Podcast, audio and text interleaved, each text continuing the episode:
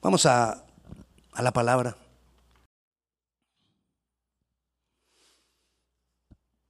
Señor, háblanos. Señor, ministranos.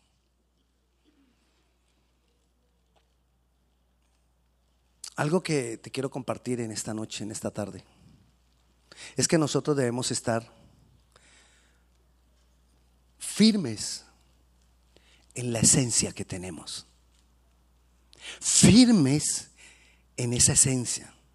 Cuando una persona nace de nuevo, y, lo, y por fe lo voy a decir mejor, cuando tú y yo nacimos de nuevo, una de las cosas que principalmente ocurrió fue que nosotros recibimos una nueva naturaleza.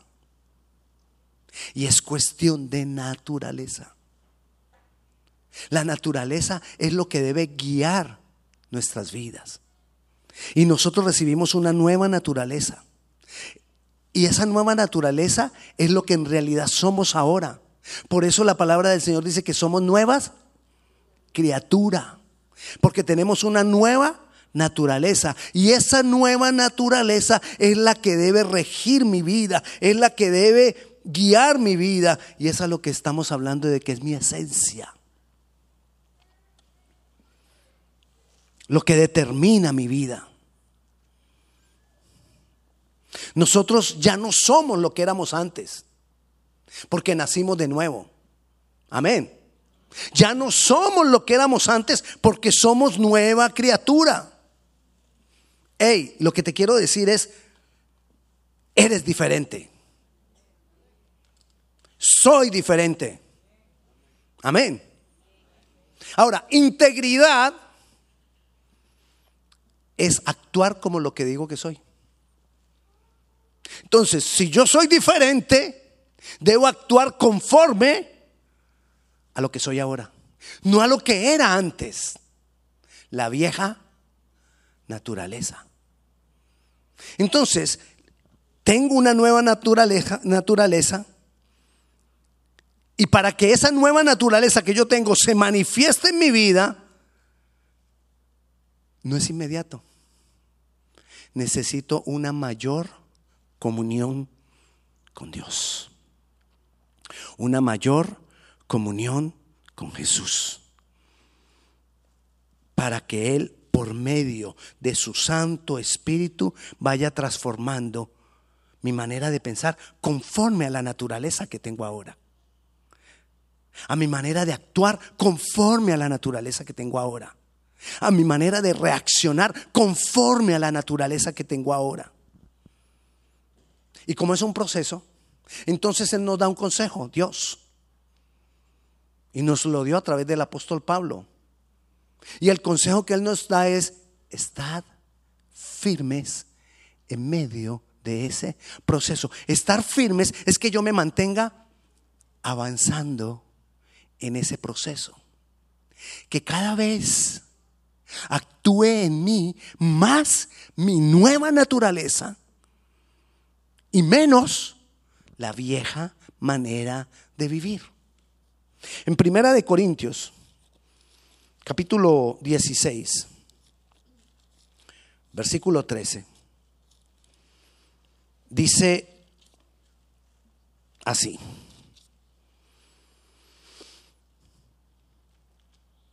Velad.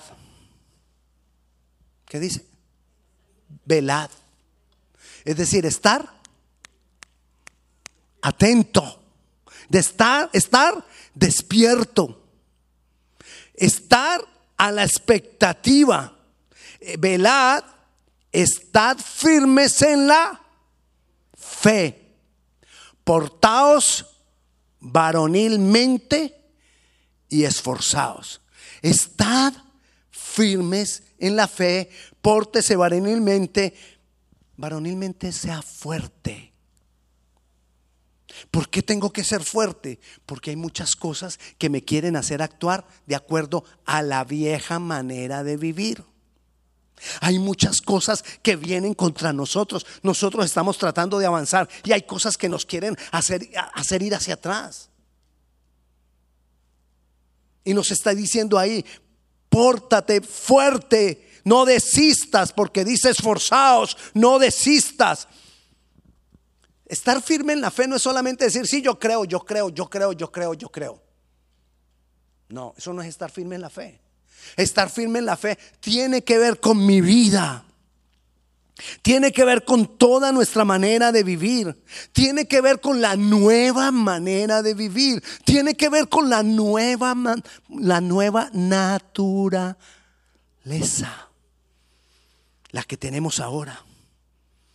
Por el Espíritu Santo con que hemos sido sellados. Porque Efesios capítulo 1, versículo 13 dice que cuando nosotros oímos la palabra de salvación y creímos el Evangelio, fuimos sellados con el Espíritu Santo. Ahí comencé a tener la nueva naturaleza. Y esa nueva naturaleza me tiene que guiar. Este pasaje que leímos en Primera de Corintios es como una exhortación a que nos esforcemos para mantenernos en una relación con Dios, Padre, Hijo y Espíritu Santo, para que nos mantengamos en una relación con Dios y por causa de esa relación con Dios, entonces mi vida va a ir siendo cambiada conforme a mi nueva naturaleza, conforme a mi esencia, lo que soy ahora, no lo que era antes. Este pasaje es una exhortación a que estemos atentos, porque le repito, fácilmente somos influenciables. Somos influenciables. Tenemos a Cristo, pero nos dejamos influenciar. Nos dejamos influenciar por otras personas. Por la crítica de otras personas. O por los conceptos de otras personas. Nos dejamos influenciar Dejamos que los conceptos de ellos nosotros los tomamos. Y ellos no tienen el Espíritu Santo. ¿Vale la pena tomar conceptos de personas que no tienen el Espíritu Santo? ¿Vale la pena? No vale la pena. No debemos. No debemos tomar sus costumbres. No debemos tomar sus formas.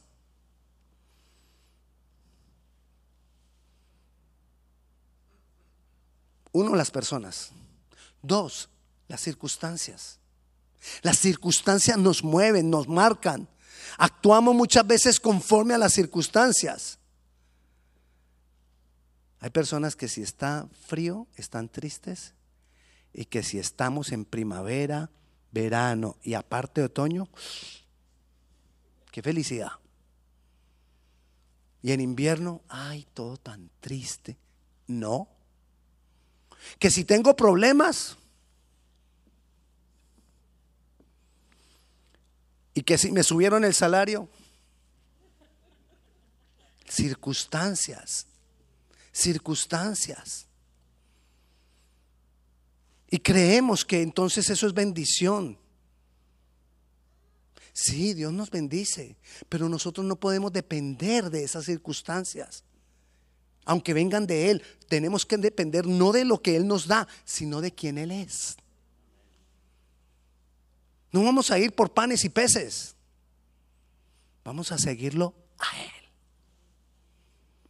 Por panes y peces van multitudes. Lo siguen a Él los discípulos. ¿Tú eres multitud o discípulo? Ok. Entonces, no podemos dejarnos marcar por las circunstancias. También somos influenciables por nosotros mismos y esa es la parte más difícil. Que nos influenciamos a nosotros mismos, nos influenciamos de nuestros temores, de nuestros fracasos del pasado. Y somos influenciables por el fracaso del pasado. Aún a veces por las glorias del pasado somos también influenciables. Y no confiamos en Dios porque yo sé que yo voy a salir adelante, porque yo ya muchas veces me ha pasado esto y siempre he salido adelante. Ellos, o sea que estás confiando en quién?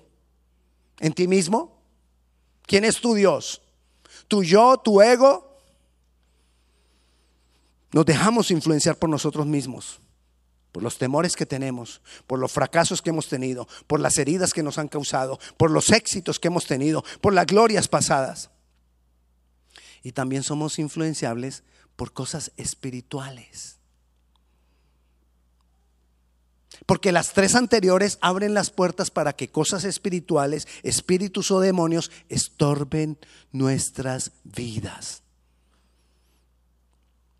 Cuando una persona tiene el Espíritu Santo, los demonios no pueden poseerlo, pero tienen una habilidad desde afuera de tirarnos dardos de fuego, ideas que nos estorban, que nos dañan, que nos dicen que no puedes, que nos dicen que estás mal, que ya no eres lo mismo porque ahora vas a la iglesia, porque ahora lees la palabra, porque ahora te dedicas al Señor.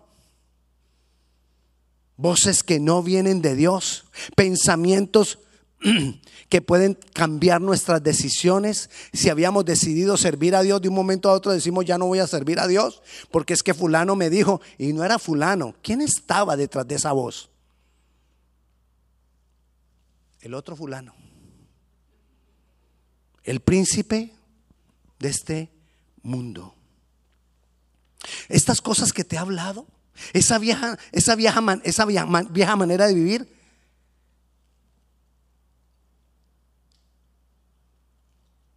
están aquí, porque las recordamos. No podemos borrar todo lo que vivimos. Ojalá pudiéramos, están aquí, pero no podemos dejarnos dominar de nada de eso. Porque ahora soy una nueva criatura. Fácilmente nos dejamos dominar. Le pasó a Pedro. Miren, Mateo capítulo 26. Nos, nos dice la palabra Mira lo que le dijo Pedro al Señor en el versículo 35.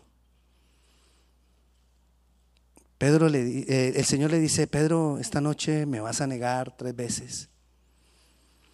Y Pedro le dijo, versículo 35, aunque me sea necesario morir contigo, no te negaré.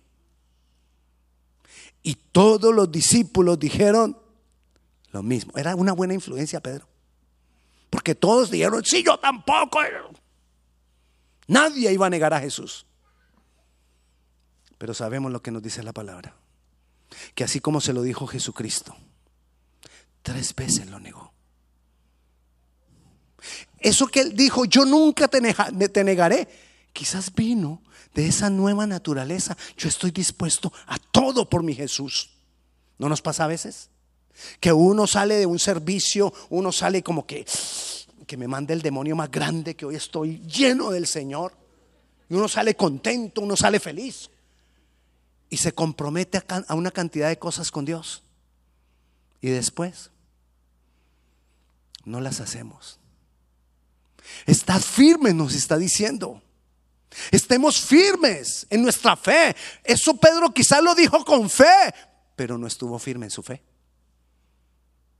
Y nosotros podemos decirle muchas cosas a Dios con fe. Entonces, ¿qué tenemos que hacer? Mantenernos firmes en la fe. Firmes en la esencia que tenemos. Fue una decisión conforme a la nueva vida que ahora tenía en Cristo, pero no se mantuvo firme en la fe y no se portó varonilmente.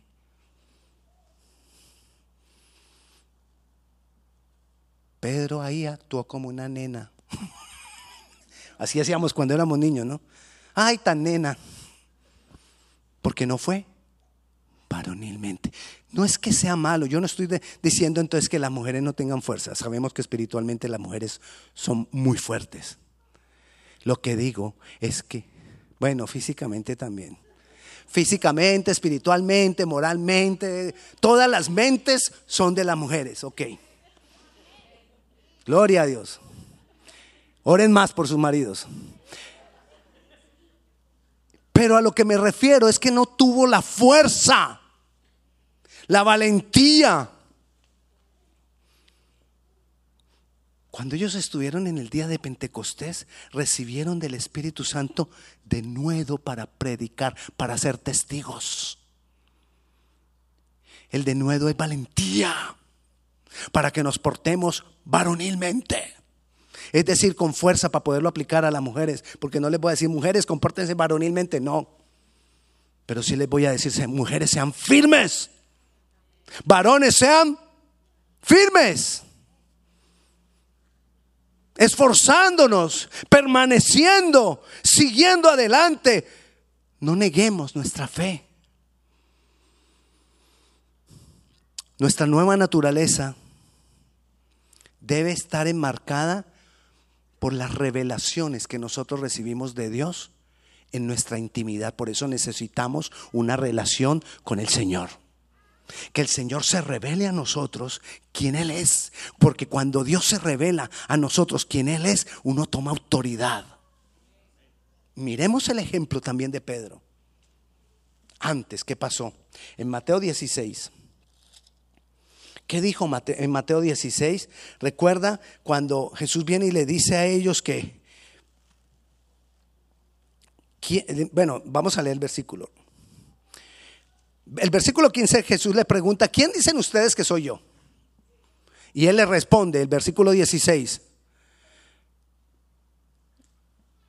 dice, respondiendo Simón Pedro dijo, tú eres el Cristo, el Hijo del Dios viviente. En otras palabras le dijo, tú eres el Mesías. En otras palabras le dijo, tú eres Dios. Qué gran revelación tuvo eh, eh, eh, Simón Pedro. Gran revelación. ¿Qué trajo como resultado esa revelación? Versículo 17. Entonces le respondió Jesús, bienaventurado eres, Simón, hijo de Jonás, porque no te lo reveló carne ni sangre, sino mi Padre que está en los cielos. Y dice el, el, 18, y yo también te digo que tú eres Pedro, y sobre esta roca, sobre esta verdad, sobre e, e, esta verdad que tú has declarado de que Jesucristo es Dios, yo edificaré mi iglesia. Y las puertas del Hades no prevalecerán. Te doy autoridad porque tuviste la revelación de quien yo soy. Wow, eso nos da autoridad. Cuando yo, pero ¿dónde yo tengo esa, esa, revelación? Yo tengo que tener intimidad con Dios. Eso no se recibe porque yo, porque los pastores oren por ti, le impongan las manos y reciben el nombre de Jesús y wow, recibí la revelación de quién es Dios. No. Ojalá fuera así de fácil. Pero requiere de una relación. En, la medida que tú tengas relación con Dios, en la medida que tú hables con Dios, en la medida que tú te relaciones con Dios, vas recibiendo la revelación de quién Él es. Por medio del Espíritu Santo. Dios nos selló con el Espíritu Santo y entonces del Espíritu, por el Espíritu Santo, desde nuestro Espíritu, nos va revelando quién Él es. Y eso nos da entonces autoridad. La revelación de quién Él es trasciende en nuestra naturaleza. Nuestra naturaleza se va fortaleciendo cuando yo recibo más y más revelación de quién Él es. Nos da autoridad. Esa autoridad que viene de, esa naturaleza.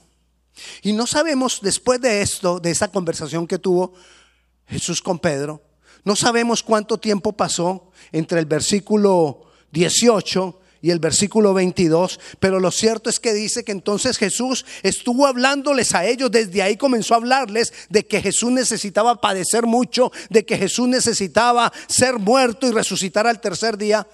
Y entonces Pedro, el que había recibido la revelación, lo toma aparte y le dice, Jesús, venga aquí y comenzó a convenirle diciendo, Señor, ten compasión de ti. En ninguna manera esto te acontezca. En ninguna manera mueras en la cruz. O sea, ahorita le estaba diciendo, no vayas a hacer la voluntad del Padre. ¿Qué pasó? Se había recibido la revelación de quien Jesús era. Y ahora no se mantuvo firme en la fe. Nos puede pasar. Necesitamos la revelación de quién Él es, pero necesitamos estar firmes en la fe para poder continuar adelante. Mira lo que le dijo en el versículo 23, pero él volviéndose dijo a Pedro, Jesús, quítate delante de mí, Satanás. Me eres tropiezo porque pones la mira en las cosas de Dios. No pones la mira en las cosas de Dios, sino en las de los hombres. Fue fuerte que el mismo Jesús le diga a uno Satanás. ¿Por qué? Porque no se mantuvo firme. ¿Qué nos está diciendo Dios hoy? Mantente firme en la fe, en lo que has creído, en la fe, en, esa nueva naturaleza.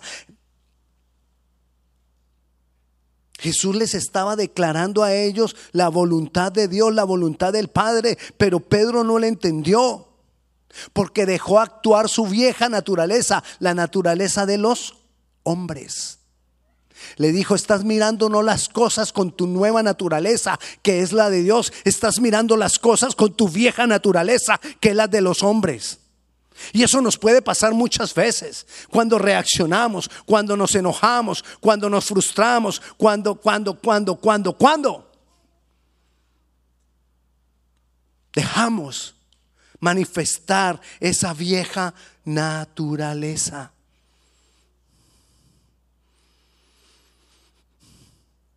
Cuando nosotros tenemos comunión con Dios, el Espíritu Santo nos revela la voluntad de Dios. Y la nueva naturaleza que tenemos, es decir, con ese espíritu que hemos sido sellados, la nueva naturaleza que tenemos es capacitada para conocer la voluntad de Dios. Y entonces el Espíritu Santo comienza a trabajar en nuestro ser interior para poco a poco llenarnos más y más de Él en la medida que estamos relacionados con Él. Pero si yo, por ejemplo, me relaciono con Él, pero ya después no me relaciono con Él, y me relaciono con Él, pero ya después no me relaciono con Él, ¿avanzo? No, pero si yo soy esforzado y me relaciono con Él, leo su palabra, me congrego, tengo disciplinas espirituales, me relaciono con Él, tengo intimidad con Él, le busco cada día más, le busco cada día más, ¿voy avanzando? voy avanzando y, voy a tener una se va a ir formando, no, se va a ir manifestando más y más en mí esa nueva naturaleza. Va llenando mi alma, va transformando mi manera de pensar, va cambiando mi manera de reaccionar. Mi vida empieza a ser diferente. Las cosas que me rodean aún también van a cambiar. Porque si yo cambio en mis reacciones, si yo cambio en mis decisiones, si yo cambio en mi forma de vivir mi vida, las cosas también van a cambiar. ¿Sabía usted que dicen los que saben que el 80% de las dificultades que muchas personas tienen es por las malas decisiones que han tomado? Pero si yo conozco la voluntad del Señor y camino en ella, me ahorro muchas de las consecuencias de las cosas que vivimos. La obra del Espíritu Santo en nosotros nos habilita para estar firmes en esa nueva naturaleza y para que actuemos en contra de aquellas cosas que no me dejan avanzar. Ejemplo. En Primera de Pedro capítulo 5, versículo 7. Mira lo que nos dice la palabra o lo que nos dice el apóstol Pedro. Dice, es facilita ¿Sabes cómo nuestras vidas van a ser más tranquilas? Echando toda vuestra ansiedad sobre Él. ¿Por qué lo voy a hacer? Porque tengo mi fe en que Él cuida de mí. Es lo que dice. Tú puedes traer toda tu ansiedad delante de Él cuando tú tenga la fe de que Él cuida de ti. Entonces muchas veces tenemos ansiedades, muchas veces tenemos frustraciones, muchas veces tenemos situaciones. Y la vieja naturaleza no nos deja que traigamos eso delante de Dios. Porque ella está cómoda y acostumbrada a la ansiedad. Entonces no quiere que tú te desprendas de la ansiedad. Y ahí es cuando yo me tengo que mantener firme en la fe. Yo sé que Él tiene cuidado de mí. Entonces voy a venir y a echar toda mi ansiedad delante de Él. Y ahí la dejo. Porque tenemos la mala costumbre de que mientras estamos en oración, le echo toda la ansiedad delante de Él y cuando ya termino la oración, agarro mi ansiedad y me voy con ella. Y sigo igual. Estad firmes, estad firmes, estad firmes. Otro ejemplo, la amargura. ¿La amargura qué es? Queja. Que hay personas que se quejan un poquito. ¿Por qué se ríe? Hay hombres que se quejan mucho. Hay mujeres también. ¿Y qué nos dice Hebreos de eso? Otra vez. Dice en Hebreos capítulo 12, versículo 15. Mirad bien. No sea que alguno deje de alcanzar la gracia de Dios la gracia de Dios es todo eso que Jesús compró. Tiene una cantidad de cosas, de bendiciones para nosotros, que Jesús compró con un precio muy caro. Su sangre, su vida. Y entonces nos está diciendo ahí que de pronto no disfrutamos de todo lo que Él compró para nosotros, que brotando alguna raíz de amargura os estorbe y por ella muchos sean contaminados. Cosas que están sembradas, raíz de amargura, está sembrado acá.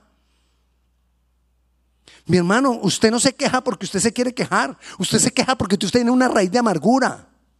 Usted tiene, usted tiene algo sembrado ahí.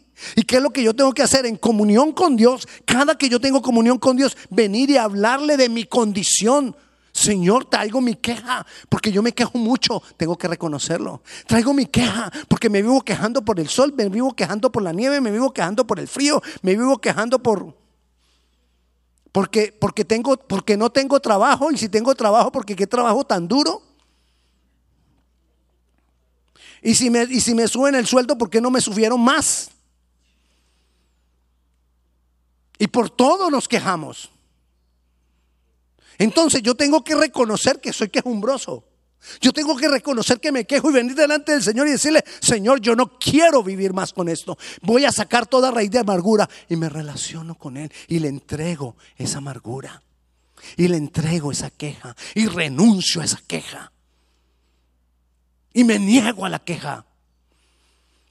Tú estás habilitado por el Espíritu Santo con que hemos sido sellados para que eso cambie pero si me relaciono con Él, si yo voy y permanezco con Él y permanezco en su presencia y, le abro mi corazón.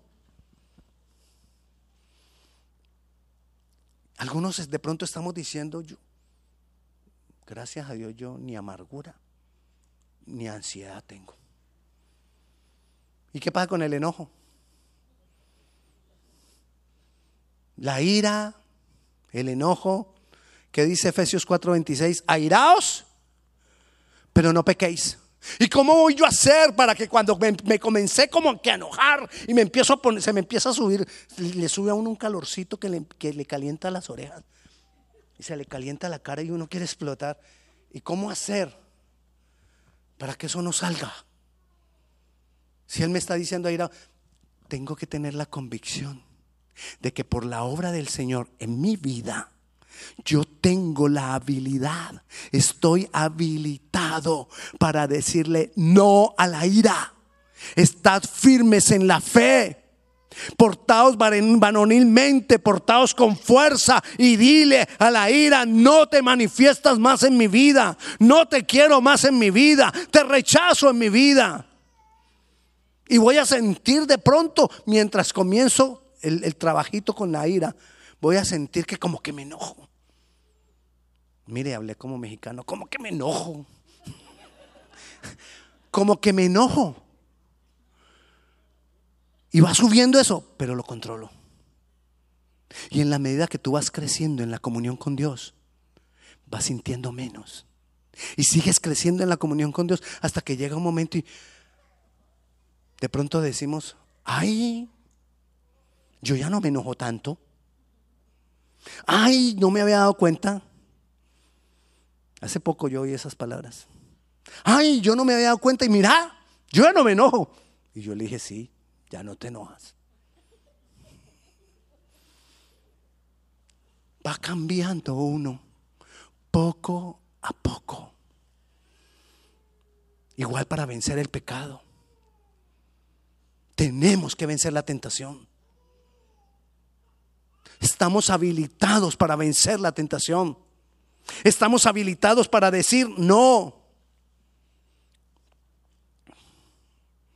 Estamos habilitados para hacer lo que tenemos que hacer. Y esa debe ser mi fe y me debo mantener firme en eso y, mantenerme con fuerza en eso.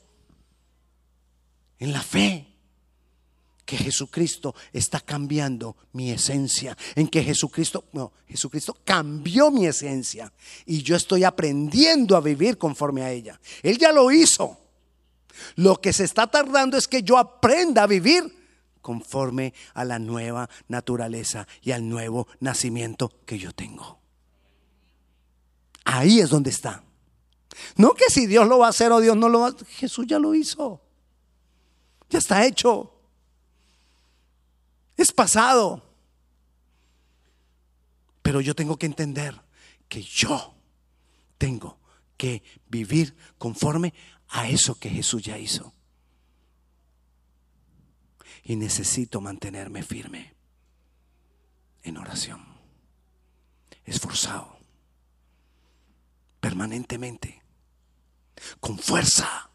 No te dejes mover, calla esas voces de la gente y si no puedes callar las voces de la gente, entonces aléjate de ellos.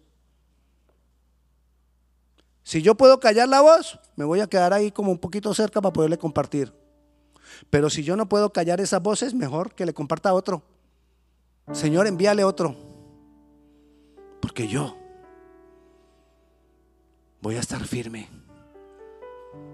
y no me voy a dejar contaminar. Son decisiones que tenemos que tomar. ¿Qué te está diciendo Dios en esta tarde? Está firme en tu fe. ¿Cuántas veces no nos va a decir una voz, no vayas a la iglesia?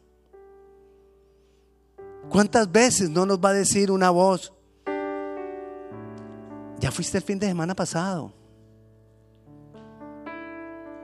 Puedes ir cada 15 días. O te puede decir una voz, no, solo por hoy deja de ir.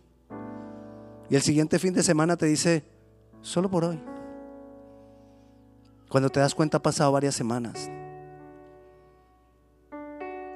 Y quien se está riendo es el enemigo. Tenemos que estar firmes. Si yo le dije al Señor, te voy a buscar, voy a venir a buscarle. Si yo le dije al Señor, te voy a buscar en la intimidad, voy a buscarle cada día, cada mañana, cada noche. Si yo un día le dije al Señor, Señor, yo quiero seguirte, necesito leer la palabra y voy a leerla todos los días. Y si no estoy leyendo la palabra todos los días, no estoy firme en mi fe, estoy débil. Dios nos está llamando a fidelidad. Dios nos está llamando a que vivamos conforme a esa nueva naturaleza. Es hermosa esa nueva naturaleza. Siempre muchas veces pensamos cuando estamos en la iglesia o buscando del Señor, ay, todo lo que hay que dejar. Deja de pensar en lo que hay que dejar. Yo te invito, no pienses en qué tienes que dejar. Ay, pastor, entonces, ¿cómo lo dejo? No pienses en eso, llénate del Señor. Ten intimidad con Él. Llénate de la palabra. Ama las cosas de Dios. Y cuando menos pienses, ya dejaste aquello que tenías que dejar. Tenemos que comenzar por el principio. El principio no es dejar las cosas. El principio es venir a Jesús. El principio es buscarle para que te dé la fuerza para dejar las cosas. ¿Cómo le voy a decir a alguien que deje de hacer esto, que deje de hacer lo otro? ¿Con qué fuerza lo va a hacer si no se llena del Señor? Pero sí le puedo decir a alguien, llénate del Señor. Y Él te, te irá llevando a libertad. Él te irá llevando a victoria. Él te va dando la victoria. Paso a paso. Una vez más estemos firmes en la fe, en la esencia que tenemos ahora, esa nueva vida que Él nos ha dado. Si puede inclinar su rostro, oremos. Si usted nunca ha entregado su vida al Señor Jesucristo,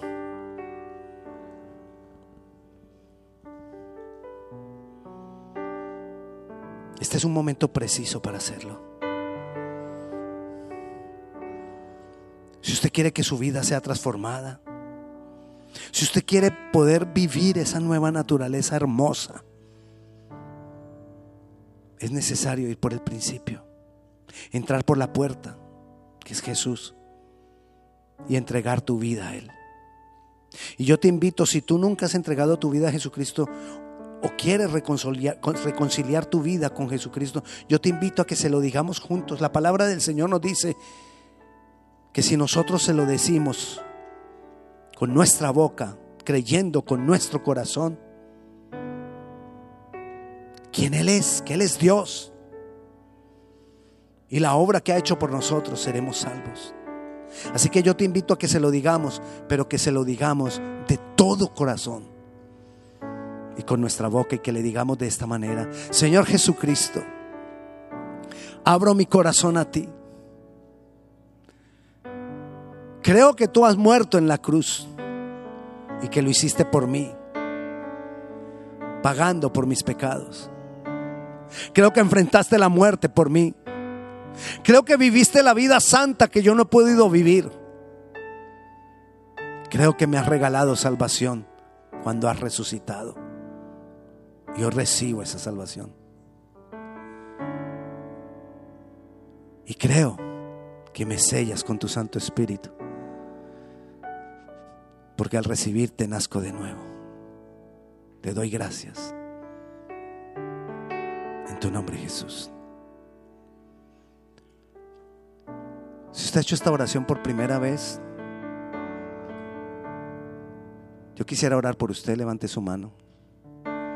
Allá en línea, si usted ha hecho esta oración por primera vez, por favor escríbanos, déjenos saber. Queremos acompañarle, queremos saber, orar por usted. Oh Señor, te damos gracias por este momento.